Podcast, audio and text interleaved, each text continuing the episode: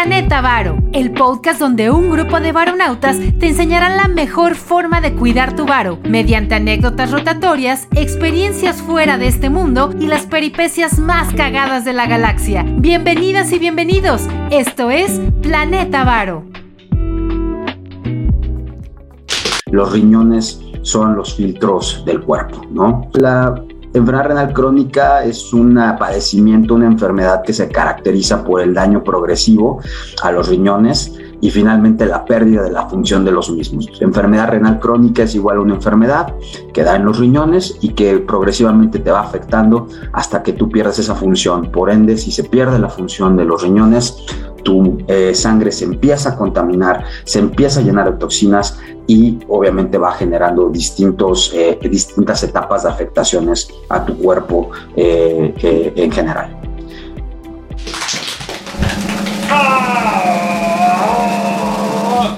Bienvenidos, varonautas, a una edición más de.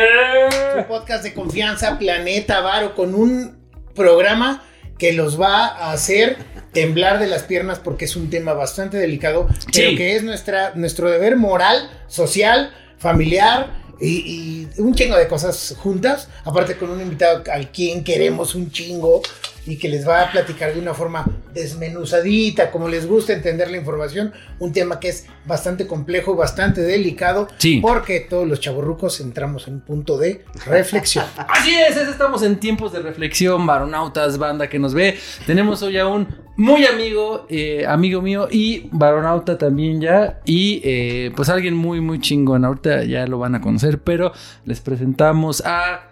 Mr. Hugo Medrano eh, Gracias, amigos. ¿Cómo están? ¿Cómo estás, Huguito? Bien, a toda madre. La verdad es que gracias ya hasta que se me hizo por acá estar en la, en la cueva Baronauta. La verdad es que está padrísimo. Gracias.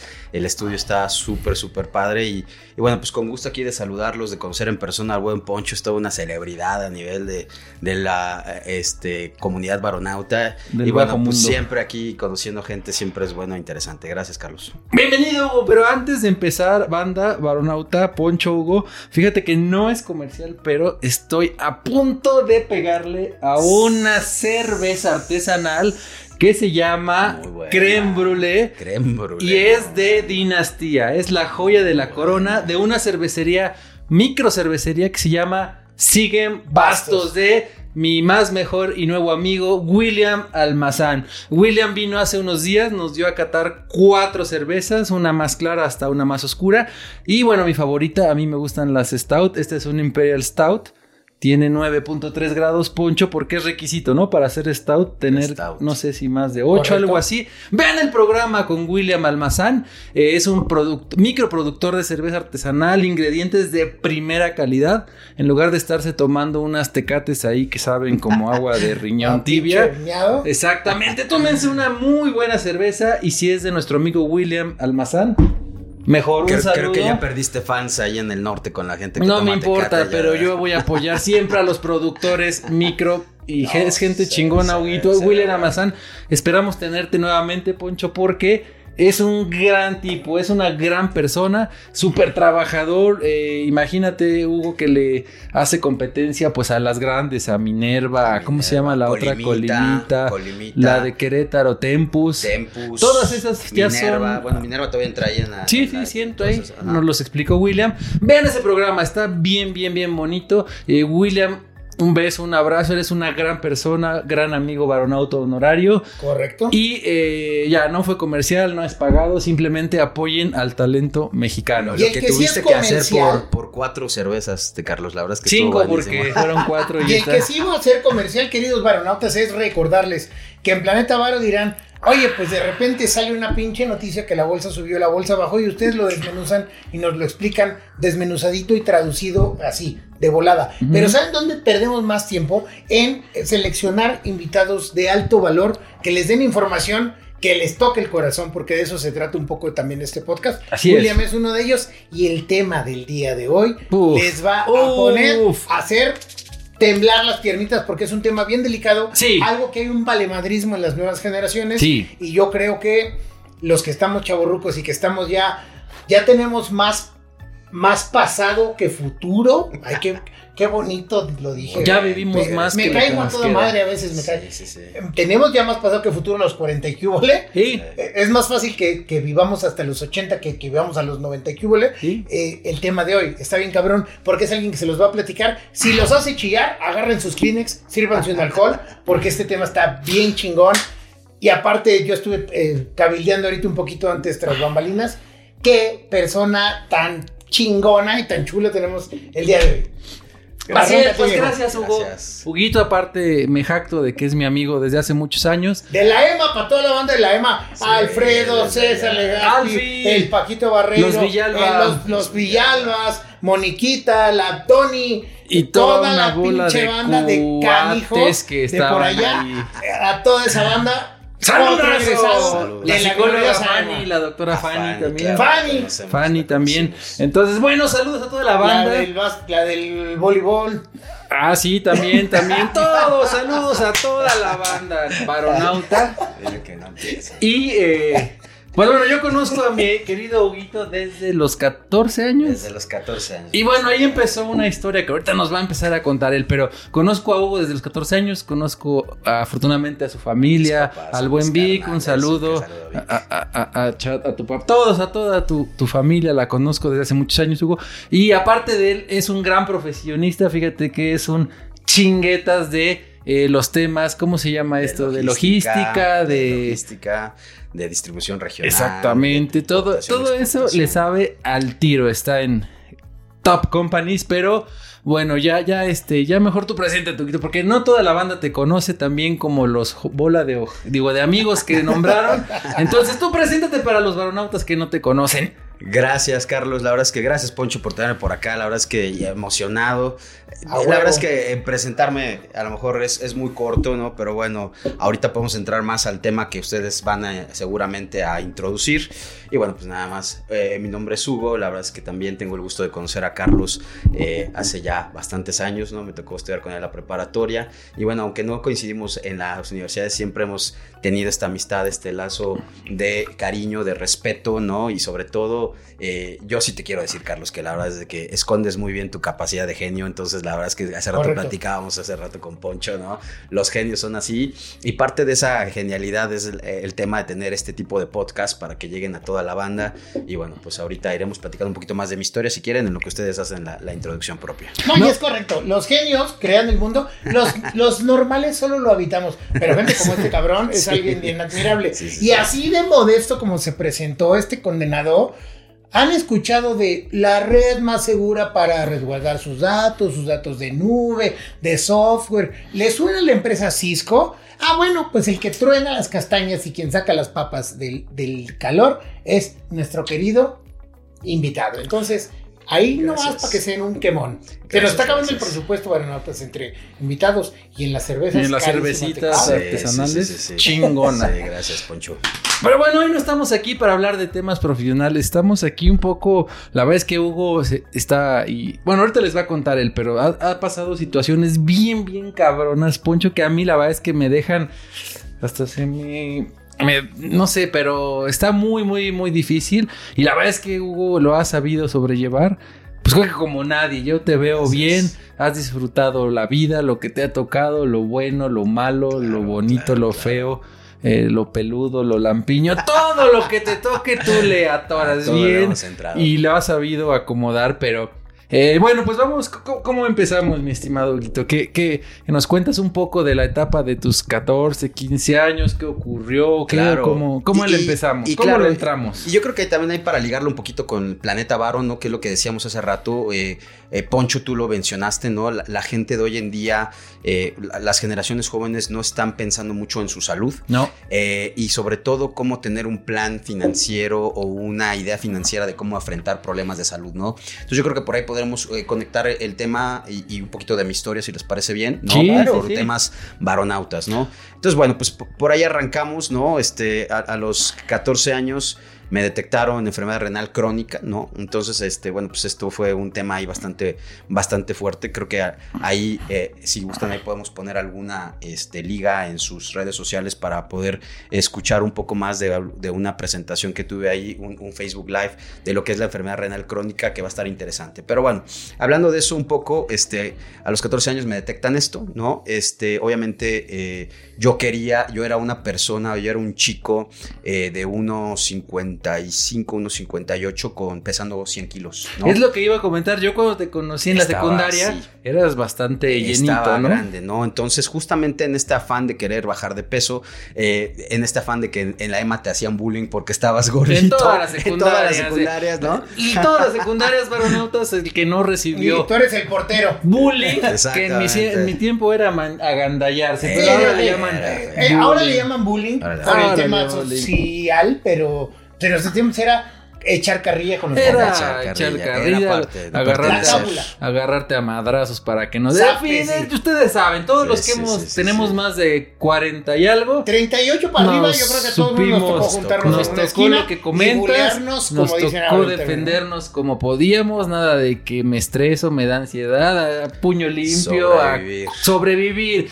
Entonces tú tenías pues unos 50 de estatura más o menos. 58 más o menos, unos 60 y más o menos 90 kilos de, peso. O sea, no, te ves estaba bastante grande. pero te ves a toda madre. Es más, ni siquiera dices que somos del Forge, ¿no? De 40 sí, sí, sí, Te ves más morro, güey. Te agradezco, sí. La, Acabamos de pinche Carlitos y yo gracias. el laboral. Sí, bueno, yo, yo, no me pongo cremas de creme brûlée acá en la cara, pero este sí, este, ahí nos cuidamos, ¿no? pero bueno, regresando un poco, ¿no? Ahí al tema de la, del sobrepeso. Y, es parte también de lo que a lo mejor podemos tocar, es este tema de prevención temprana, ¿no? Donde a, esta edad eh, me quiero meter, ¿no? A, jugar un deporte que me pueda dar las ganancias para bajar de rápido de peso, uno de adolescente con algún tipo de referente de bullying y con un tema de también querer este, estar mejor de salud. Eh, eh, mi mamá y mi papá me inscribieron a un tema de fútbol americano. Entonces la primera, el primer filtro es un examen este, médico, ¿no? Entonces, este, pues voy con el doctor, este, pues me hacen una simple, este, ¿cómo se llama? Tomarme la presión arterial. Dicen, papá, pues tú tienes arriba de, ¿cómo se llama? De 90, 120, 90, 140 dice, tienes que revisarte algo porque esto o es corazón o es riñón.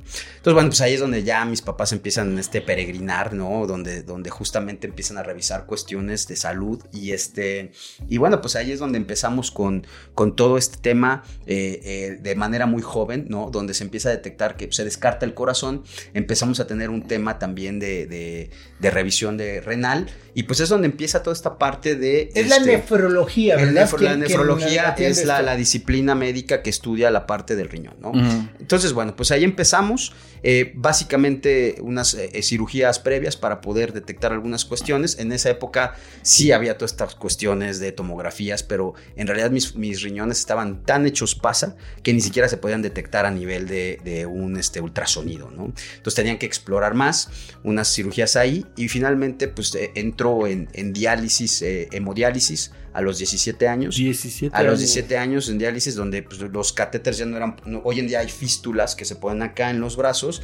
Y bueno, un catéter acá al nivel de que te ponen aquí, que a mí me tocó, por cierto, que me lo pusieran en vivo, ¿no? Nada ahí te va. O sea, un catéter acá de este vuelo que iba a una de las venas de acá y pum, vale, ¿no? Que te la meten y para poder empezar a sacar la, la, parte de que entre y empezar a filtrar la sangre, que es la diálisis, este, el hemodiálisis, para empezar a limpiar eh, la sangre. Aortas e ilíacas en, la, en la vena ilíaca. En la vena ilíaca la ponen acá, pum, y este, en vivo.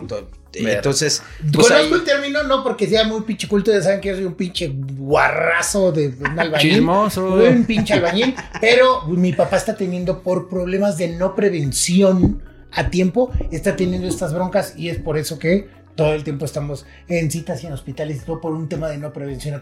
Por eso conozco el término ¿eh? De, las coronarias, aortas e ilíacas. Sí, sí, ahí tienen que meterlo, ¿no? Entonces, bueno, al, final del día, este, parte de, esto deriva obviamente la enfermedad renal en una parte de catastrófica de, enfermedad renal, donde la única forma de tener esta, eh, poder seguir viviendo, ¿no? De forma de calidad, pues es tener un trasplante renal, ¿no? Entonces ahí empezamos, ¿no? En, todo este protocolo. Con mis papás, 17. 17 años, ¿no? Llegamos ahí a, en junio del 97, tuve mi primer trasplante renal, donde mi padre fue este, el compatible, ¿no?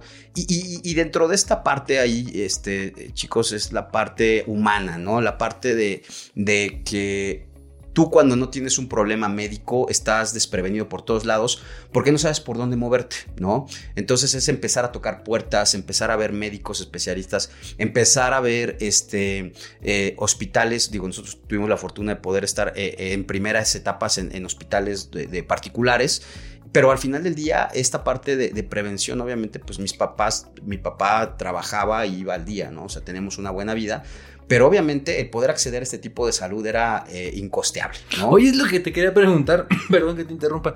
Tenías 17 años, ibas en la prepa. Fíjense, tiene dos hermanos, eh, Hugo, un hermano y una hermana, estaban estudiando, pues igual, prepa, secundaria. imagínense una familia de cinco. Sí, de cinco. Eh, pues digo, por muy buen trabajo que tengas, cinco personas, pues no, es cualquier cosa mantener a flote. Tú en este, en estos primeros tratamientos médicos, fuiste a salud pública? ¿Tenías un seguro? ¿Cómo, estaba esta parte en esta primera etapa? En esta primera etapa era básicamente entrar a la parte de reacción inmediata por el tema de la gravedad de la enfermedad. O sea, fue como una urgencia. Fue una urgencia y tienes que ir con, médicos particulares que eventualmente derivaron en, en el primer tratamiento en, en Médica Sur, ¿no? Entonces, ya de ahí, eh, nuestros mismos eh, especialistas, eh, el nefrólogo, el doctor Ricardo Correa Rotter, nos dijo, esto no lo van a poder solventar, de forma particular. Dice, tenemos que entrar al sector salud.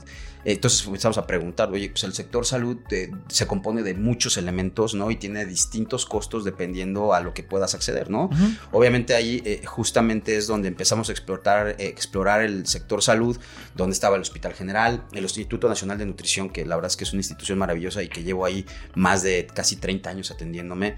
Entonces es, es justamente ahí la, parte donde empezamos a explorar esto y obviamente pues estaba también el sector salud con el Centro Médico Nacional. Sin embargo, en esas fechas el Centro Médico Nacional era eh, restrictivo, te cerraban mucho las puertas, este, si tú ya te habías atendido en forma particular, te, venían, te veían como el bicho raro, ah, tú vienes de particular, pues sigue allá atendiendo, ¿no? Allá aquí, pues ya para qué sigues, ¿no? Entonces salimos muy decepcionados del, sector salud eh, tradicional, el Centro Médico Nacional, y empezamos con la parte del sector de, de salud de este Instituto Nacional de Nutrición. Entonces fue la parte que le permitió a mi familia, básicamente, a mi, papá y a mi mamá, poder solventar los gastos de toda una enfermedad renal, donde mi papá, pues obviamente, eh, eh, al vivir al día, pues no tenía esta, esta parte de, tener un guardadito para la parte de, salud y que eventualmente, pues en, estos institutos de, salud te hacen un estudio socioeconómico, van viendo, van a visitarte a tu casa, ¿no? Van cuántos coches tienes, cuántos, ¿Cuántos focos. Cuántos focos.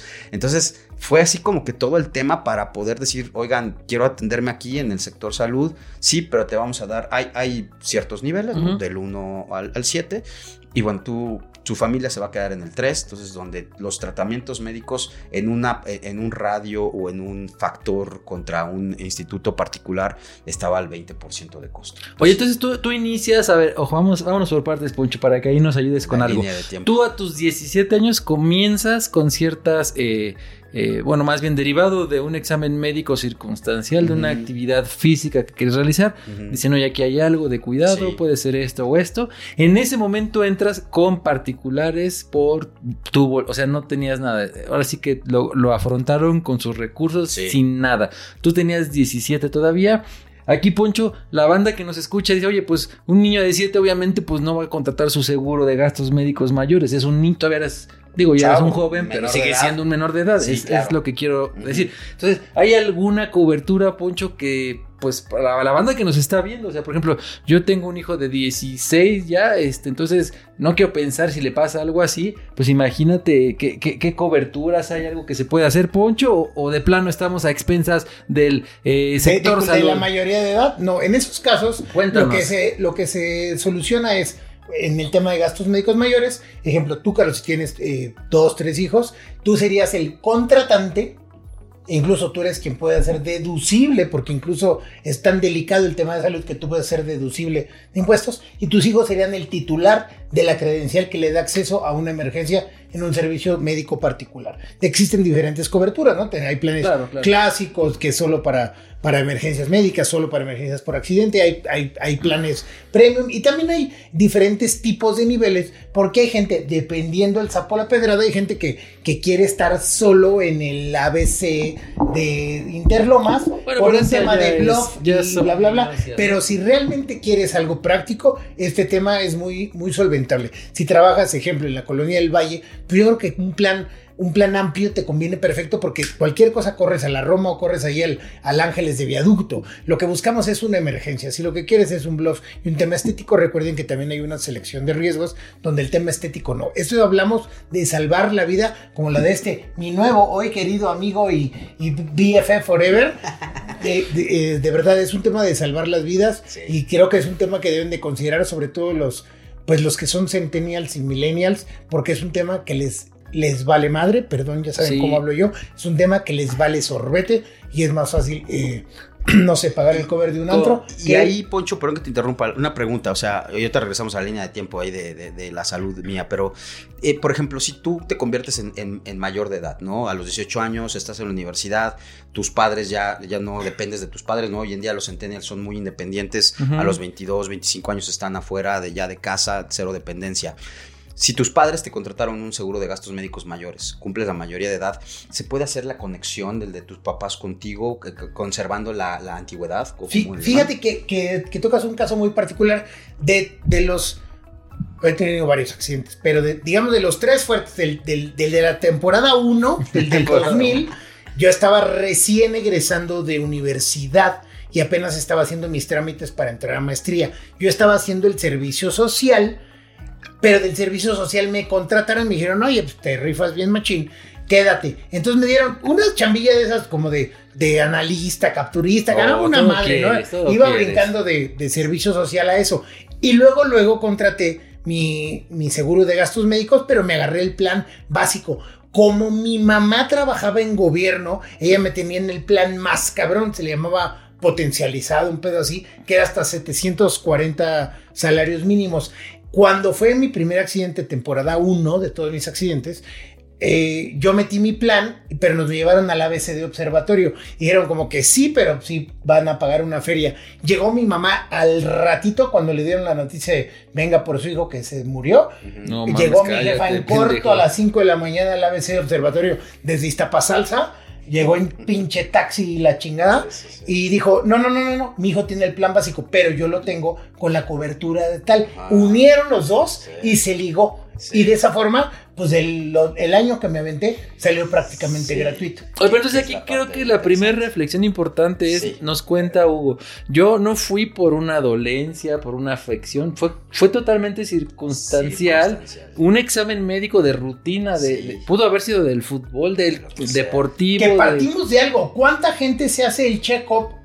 No les digo cada tres meses. Cada pinche año, cada que cumplan años, regálense. Antes de esa camisa, ese perfume o esa, ese, esa cena, regálense un check-up médico. pero, porque pero no eso es como, en- eso ya está Es un pedo cultural. Pero no, o sea, me refiero que eso ya es más como de adultos. Él era un niño, bueno, un, joven, y- un menor de edad. Y conectándolo ahí en la parte, perdón Carlos, que a Sí. donde vas es en la parte de la cultura de padres, ¿no? Los que Mm. somos padres es... No, es que eh, tus jefes también, qué chulada, Exacto, cabrón. no, mis padres yo los amo, los admiro. Yo ya los quiero y no los conozco, Sí, güey. no, Yo la sí, verdad es que saludos. tengo todavía la, la fortuna de tener ahí a Don Vicky, a mi mamá Silvia. Y bueno, eh, eh, son dos cosas ahí para mí importantes de reflexión en esta primera etapa. Es como padre, este, tener la cultura de que tus hijos estén revisados y que tengas esa prevención.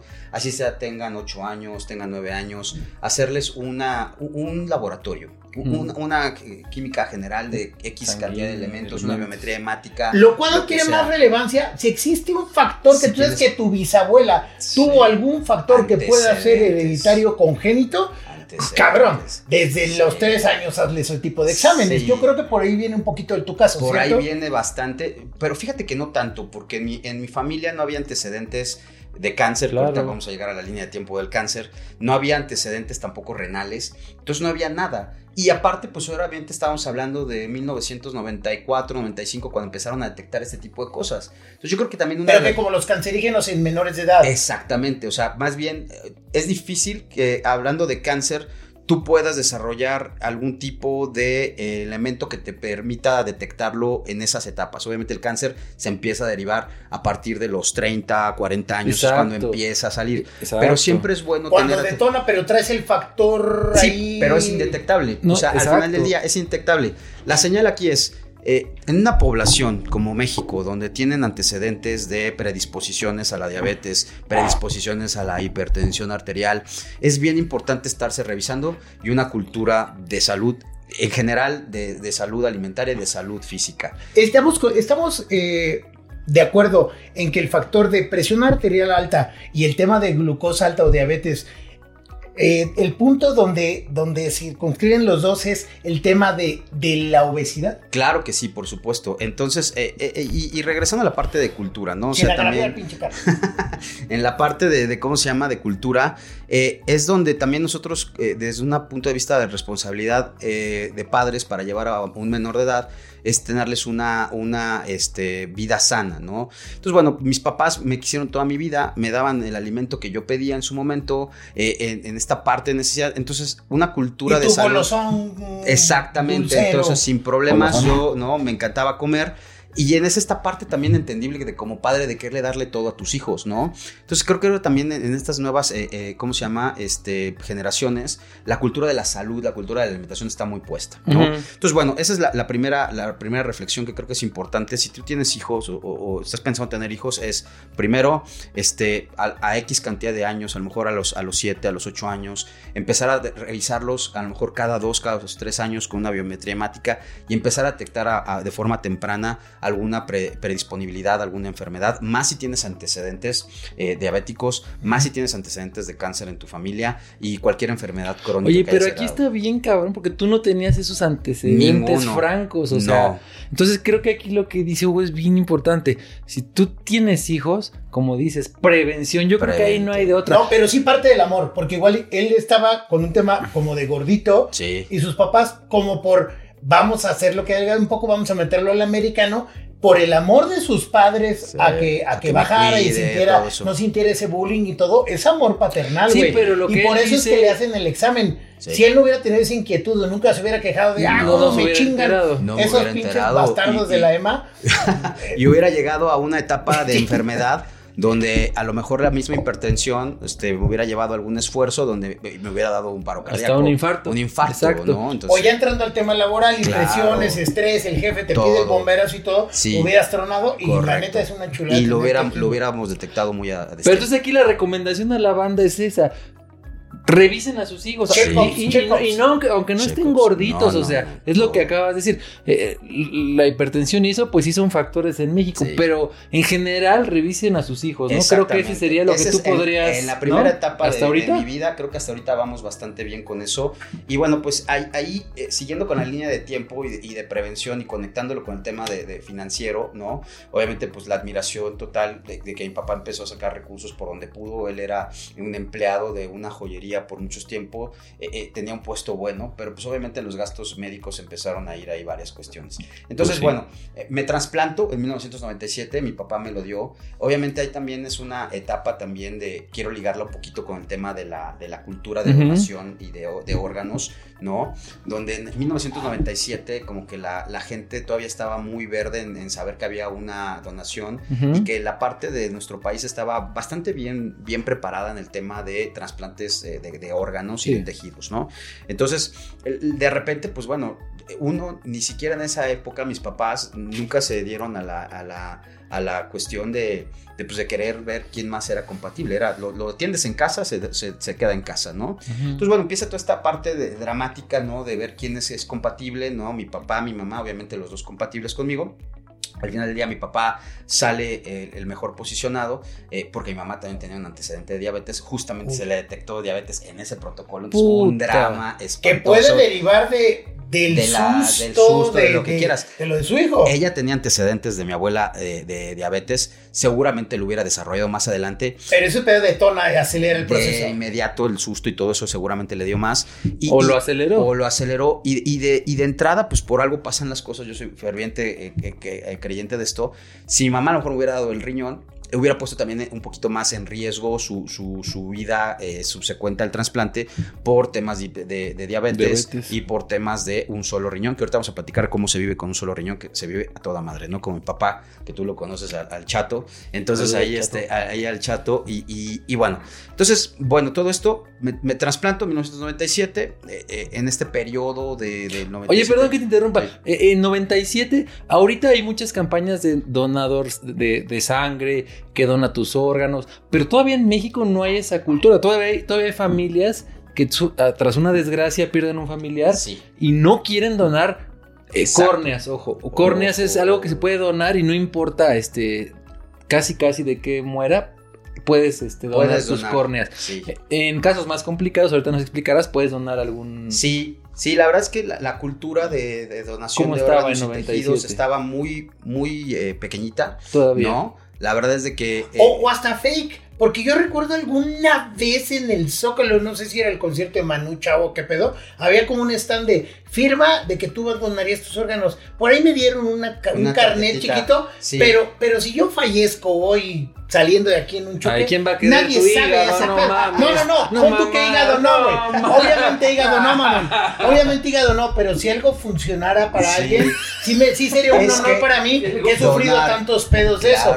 Pero lo que, lo que yo rescato también de todo lo que nos platicas, carnal, me recuerda también un amigo eh, y socio de una compañía que tengo, eh, Horacio de Luna, cuando le quitaron justo un riñón, eh, su esposa dijo, es que no es de que le quitaron un riñón, no es que solo tiene uno, es de que nosotros como esposos tenemos tres riñones. Un saludo a Aide y a Horacio, porque es un tema también bien delicado. Y esas palabras que me dijo su esposa, neta me marcaron, porque el amor de la familia es lo que neta te salva Sí. cuando estás en un pedo así. Claro. Lo de tus papás es Eh, ejemplar eh, también. Es la parte de la red de soporte, ¿no? Que ahorita vamos a platicar también un poquito más de eso. Pero a ver, de- de- del Sí. hígado, digo, del riñón, afortunadamente tu papá salió con patito, Sí. pero buscaron en un círculo fuera o no llegaron. Nunca jamás, no, nunca Se llegamos por, ahí. por nosotros porque obviamente es lo que primero debes de explorar. Claro, claro, sí, sí, familia, sí, de acuerdo. ¿No? Y, y- y, este, y regresar un poco a la cultura de esos años, eh, sí había tarjetas de donación, pero era no fake, sino era como la parte legislativa, la parte de, de, de- que sea un tema consensuado, ¿no?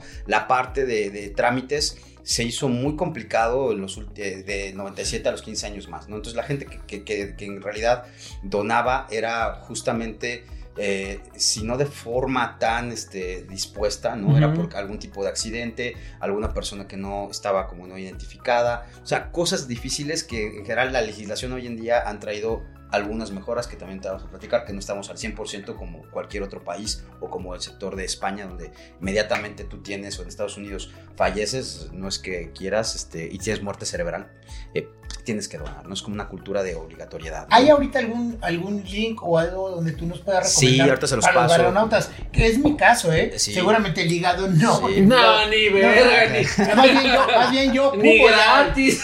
No, es, eh, sí, Pero si existe algo No, de mí que No, sirva. es broma. es de volada. No es la eh, cadera, de es, volada. es broma, baronautas, pero creo que en México sí es un pedo cultural. Muy. Todavía hay, fam- Yo antes trabajaba en una microfinanciera y, andaba en los pueblos así, en Morelos, Guerrero, Sí, Oaxaca. sí.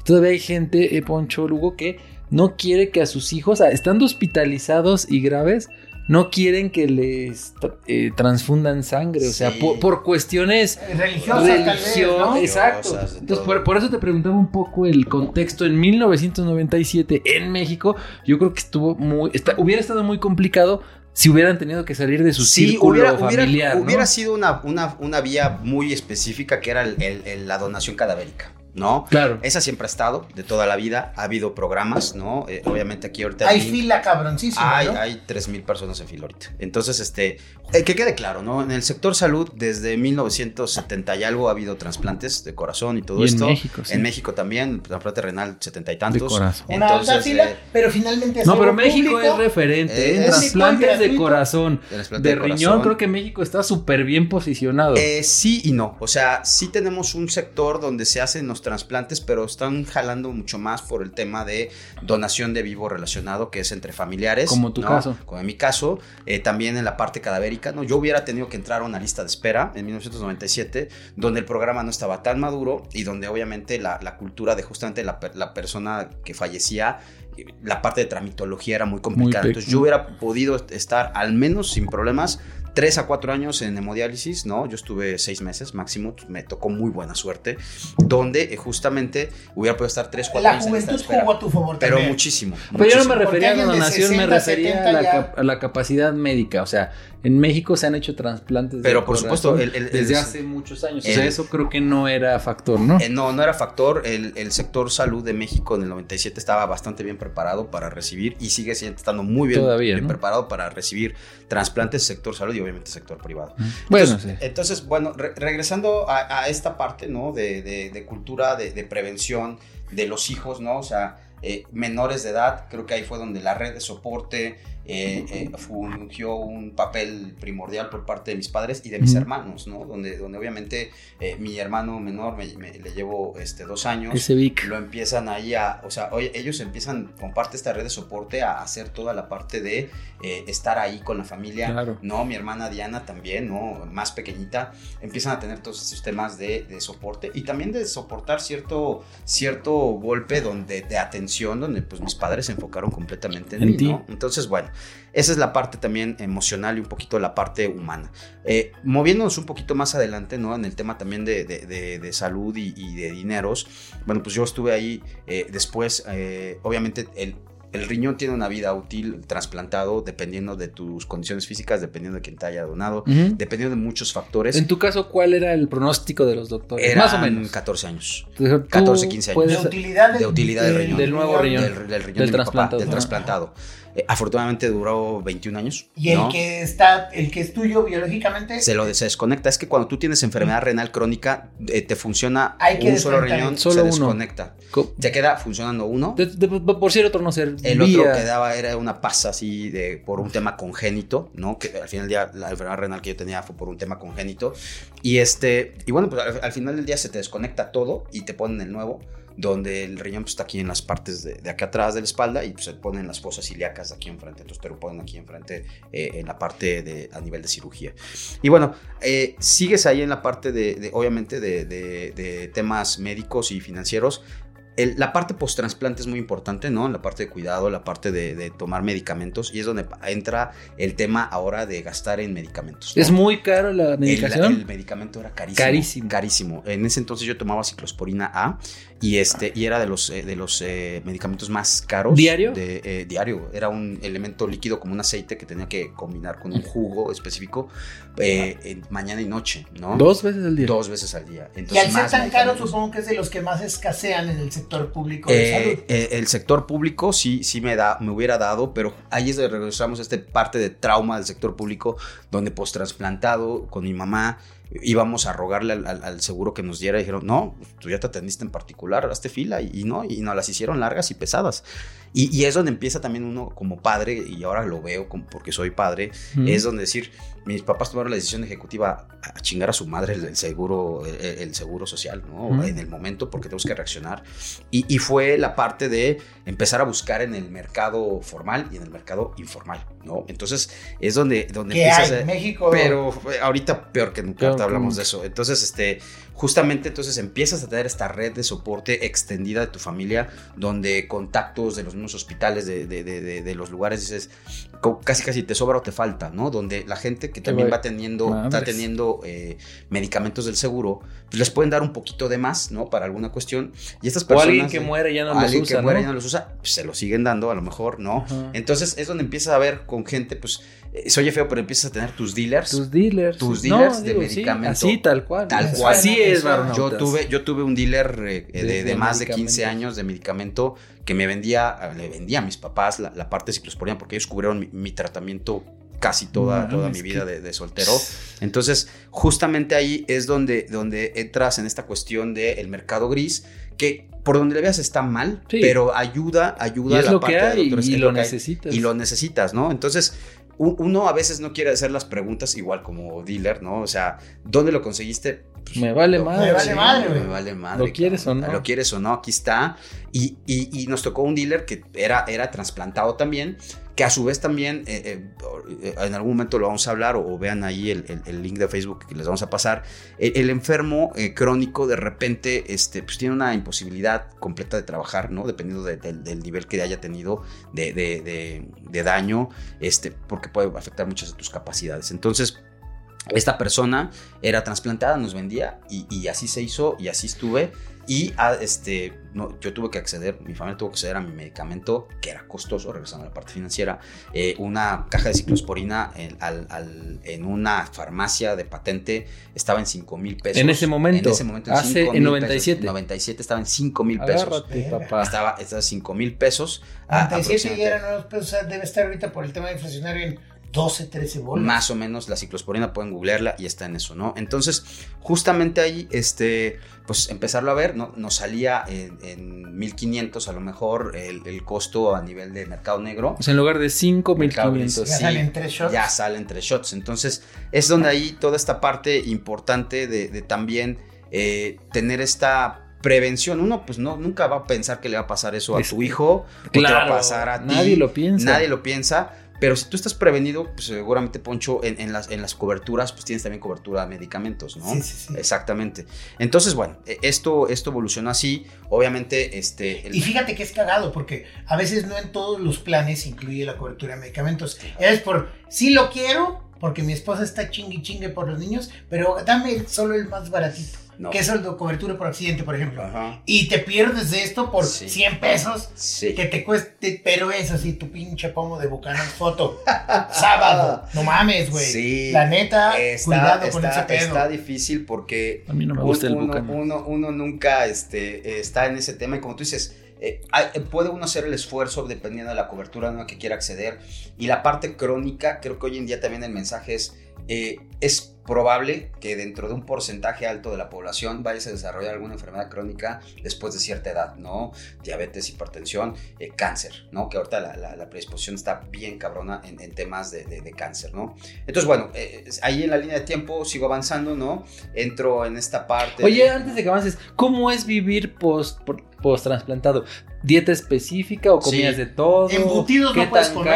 La verdad es de que, la verdad es que no, no voy a mentir, yo tenía una dieta eh, a veces laxa, pero me, me, la llevaba bien en el sentido de llevar poca alimentación con sodio. O sea, eso sí, me cuidaba mucho. el sodio, ¿no? comía muchos embutidos, todo eso, poca carne, ¿no? Y enlatados que tienen Serrano, sodio, ¿no? No, tú no podrías. Mejor llévame, Diosito, mejor llévame, llévame. No, la verdad es que yo, yo eh, en general en esta etapa... ¿Sí te cuidabas mucho? Me cuidaba regular, pero regular. digamos que me cuidaba como todo el mundo se debería de cuidar hoy en día, no como un enfermo. Fíjate qué buen punto. que no mames, qué voy a decir algo, voy a decir algo bien a la Diana en el centro, No mames, ese pedo que yo siempre lo peleo y por eso los domingos de Health and Wealth, Salud y Varo que tenemos. Domingos, domingos 11 de la mañana. 11 de la mañana. Generalmente se graba a las 6 y media. No, pero, pero la banda es huevón, son las 11. a las 11. ¿Por qué chingados en un pasillo de supermercado hay está todo el cagadero y hay un pasillo de comida sana. ¿Qué te están diciendo? Que todos los enlatados, embutidos y lo demás no es sano, güey. Sí. Qué loco. Sí, sí, sí. Yo estoy entrando en un proceso, no es, no es mame y no es, no es budismo, ni es que sea de pinche Tíbet pero estoy tratando de no comer nada que ya sea procesado. es decir, tratar de comer las verduras. Mi mamá dice, estás loco, güey, me como las zanahorias. Ah, eso está bien, eso está bien. Y, eso es la parte del, del, del mensaje, es de, yo llevaba una dieta que cualquier ser humano debe de llevar para ser eh, saludable, ¿no? Pocas proteínas, poca grasa, en general eh, vegetales. y obviamente pues todavía la, y muchos años mi mamá me, llevó esa dieta y bueno, luego entras en la vida laboral y tienes un que... Un pistillo de... un claro, por supuesto, sí, sí, sí, sí, sí, la verdad es de que, la verdad es que este, pues ahí Carlos fue a mi boda, cuando estuve casado, sí, la pasé muy bien. No, mames. Y, y, obviamente sí, eh, y hay muchos foros renales donde sí el... Al otro día, curártela con clamato sería una mamada, ¿no? Sí, sí, sí, la verdad es de que... Por el sodio. Uno administra sus, sus shots, como dicen, ¿no? Uno administra sus, balas, uno escoge sus batallas, Exacto. ¿no? Entonces es ahí donde uno, eh, pues es donde, donde empieza a administrar su salud eh, bajo la misma consigna de que es, es, tu vida y es tu salud, ¿no? Entonces ahí es donde, donde justamente empecé a, a vivir bien, ¿no? En una dieta normal. Normal. Normal. Eh, de cuidado y es donde empieza uno a- en la parte de, de laboral donde tiene que uno que buscar lugares, oye que la cocinita económica donde hagan la pechuguita, oye que donde esté menos grasoso, que Doña Pelos cocine más o menos bien y hay veces que no puedes porque pues, yo empecé mi carrera en centros de distribución en logística En la Hablas en carreteras y todo, te paras en la sea. Lo fonda. que haya. Lo ¿Y de es la sopa? Un pinche Campbell's o un sobre De de fideo y te lo Maruchan. con conservador. Maruchan. Pon que no maruchan, pero si te paras en la comida económica y te dan sopa de fideo de esas de Pero Nor, ni de esas son las caras, son de las que hace do- la señora que, que hace, pero con un chorro de grasa. Entonces, e- es es donde uno, empieza ahí a, a- a distinguir y también tratar de ver y, y- y ver cómo se las ingenia. Entonces, regresando a la parte de la dieta, sí, la verdad es que sí, yo, yo llevo una dieta normal. Sí, me, me echaba mis, mis alcoholes una vez al mes, por lo menos, unas tres, cuatro cervecitas eh, distribuidas. Eres egresado fin de de semana. Lema, no puedes No, no, puedo, no puedo estar ahí. Este, A sí, todos, digo, este, entonces, di- digamos que tu, tu, tu vida post-trasplante normal. normal, Sin problemas. 99%. Pero yo creo que sí, 90, No. no, 90%. 90% No, no, sí. normal. 90% normal, Normal. De, de una persona que, de- por decir, no, no bebe seguido, ¿no? Entonces, así. 90%, normal. 90% Prácticamente una vida normal. No. Un normal. mexicano. No, No, porque bueno, el no, mexicano no, tiene mexicanos, unas falencias de, de- de dietas muy Cabrona, fuertes, ¿no? sí. Pero bueno, mi papá también, que quede claro, y, y regresa un poco a la cultura de donación, eh, se puede tener una vida normal, plena, eh, con un solo riñón, ¿no? ¿Cómo le fue a, a- a Don Vic con, con un riñón Pero normal? toda si madre, nada? él vivió también en ese 90% muy bien, con una dieta normal, ¿no? También cuidándose. ¿Pisteador él? Él sí, él, él sí, mi papá, él traía esa cultura chingona. Le de va a las chivas. 70, Comer 80. con vinito. ¿No? Sí, sí, pero el dominguito era de echarse dos cervecitas Ajá, máximo. normal, o No, sea, bien, una- pero también normal, ¿eh? Y si yo... ¿Qué es mejor que una Coca-Cola? Si Claro. uno estos Ah, claro. dos cheves. Y más si son de Y la más si cervecería. Siguen Sí. bastos. Sí, entonces, vida normal, plena, divertida, eh, de, de gozar la vida bien, mi papá. Y sigue ahorita bien a toda madre. Obviamente, pues mi ¿Qué tiene papá ahorita? ya Un tiene 70 y qué huele ya? 74 años tiene mi Es papá. chavo, es chavo. Está ahí.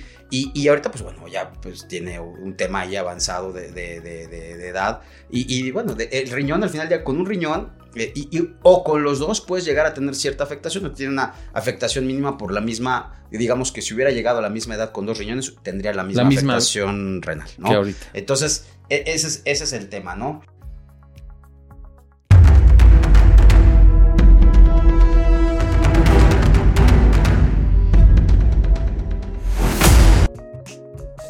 Visita nuestras redes sociales en www.planetavaro.com. En Facebook y YouTube nos encuentras como Planeta Varo y nos puedes escribir cualquier duda o comentario en Instagram como arroba Planeta Varo.